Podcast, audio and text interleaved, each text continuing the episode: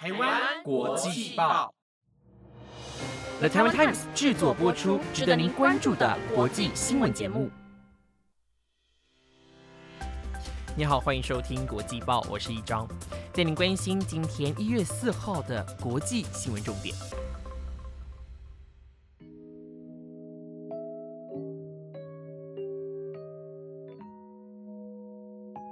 提到百慕达三角洲，您一定不陌生。然而，就在前几日，又有船只在这里离奇失踪了。美国海岸防卫队宣布，一艘载有二十人的船只就在巴哈马与佛罗里达州之间失踪。根据法新社和网络杂志《野兽日报》的报道。这艘船上个月二十八号驶离巴哈马比米尼，预计呢隔天就能抵达一百三十公里外的佛州沃斯湖，然而却在俗称百慕达三角洲的区域失踪。美国海岸防卫队表示，失踪后的三天，美国与巴哈马两国在约四万四千平方公里范围内执行联合海空搜索行动。然而，搜寻未果，一月二号已宣布暂停搜救行动。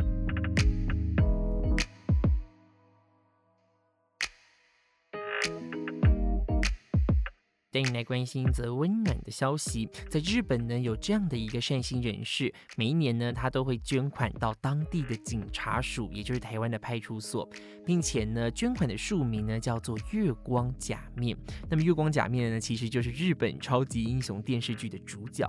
从一九七四年开始呢，这个月光假面就持续的捐款到警察署，直至今日已经累积了四十八次。那么警方呢，也将收到了款项哦，捐到了交通孤儿基金。根据日本朝日新闻一月一号的报道呢，这个警察署表示，二零二零年的十二月三十号到三十一号期间呢，岛上的两所派出所呢，都分别收到了装有现金的纸袋，里面除了现金之外呢，也放了一张纸条，上面写着。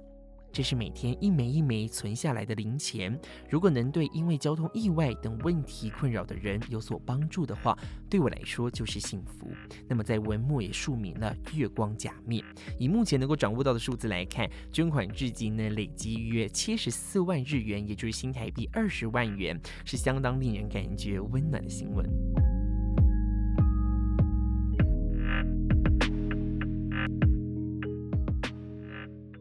同样是在日本的消息要分享给您，在日本呢，东京铁塔台湾季盛大的开幕了，从一月三号到一月十一号，为期九天，现场有非常多的台湾美食，包含像是卤肉饭、小笼包、臭豆腐、珍珠奶茶等等的。那么这也是日本第六度举办台湾季，也是第五次选择了东京铁塔作为活动的会场。那么这场活动当然也是希望让日本人以及在日本的外国人能够更加的认识台湾。当然，因为疫情的关系，现场也有非常多的管制措施，希望将日本东京的疫情降到最低。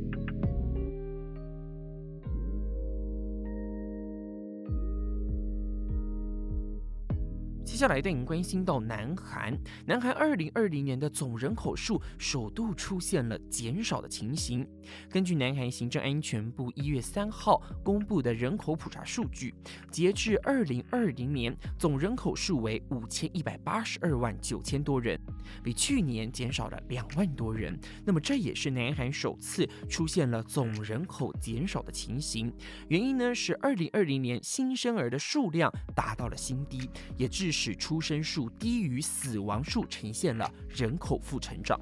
其实呢，南韩的人口成长率是逐年在下滑。从二零一零年人口成长率还有一点四九 percent，到了二零一九已经来到了零点零五。那么在二零二零年呢，正式呈现了负成长。以目前南韩的年龄层来看哦，五十到五十九岁的人口是最多的，达到十九点七 percent，但是六十岁以上人口也高达了二十四 percent，也因此南韩正朝着高龄化的社会发展。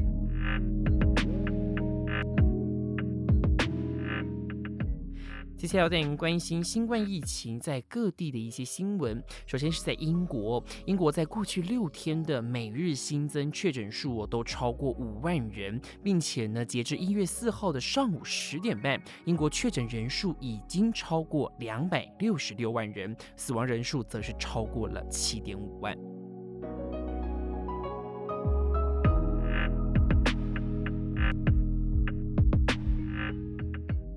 而在韩国，韩国政府今天宣布，因为疫情未见趋缓，从一月四号起禁止五人以上的聚会。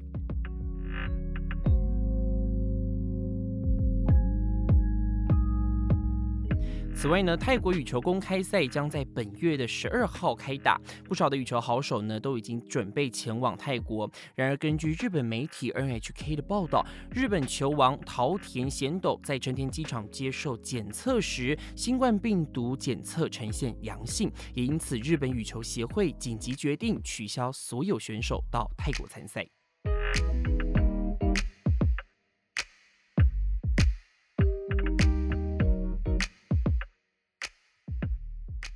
科技的日新月异，让人类生活更加便利。然而，智慧型手机的推陈出新，也造成了电子垃圾的不断增加。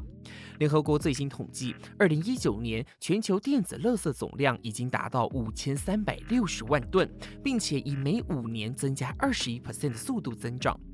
其中，特别是智慧型手机，因为根据统计，平均一只手机只会使用两年左右。CNBC 报道，二零一九年北美洲就售出将近一亿五千三百万只的智慧型手机。然而，有多少只的新手机卖出，就代表着有多少的旧手机变成垃圾。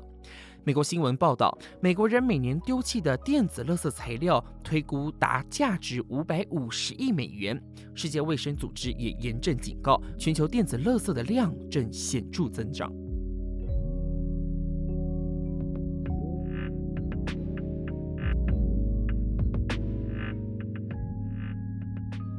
接着关注到英国的政治消息，苏格兰呢曾经在二零一四年的九月举办过独立公投，结果呢是以百分之五十五点三的选民反对独立。那么根据现行的宪法惯例，苏格兰如果要二度公投，必须要先经过英国政府的同意。虽然呢苏格兰的首席大臣施特金曾经在二零一九年年底提出请求，要求英国政府应该要将权力交还给苏格兰议会，让苏格兰能够合法举。行公投，但英国首相强生也在去年的二月时就致函拒绝。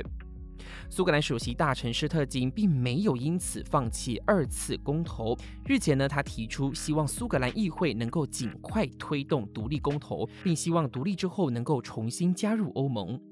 强生今日接受英国广播公司 BBC 的采访时也表示，认为独立公投应该是一世代举办一次的投票，不同意苏格兰再次举办独立公投。我是一张，感谢您今天的收听。本节目由 The Tower Times 制播，祝您二零二一新年快乐，明天见喽。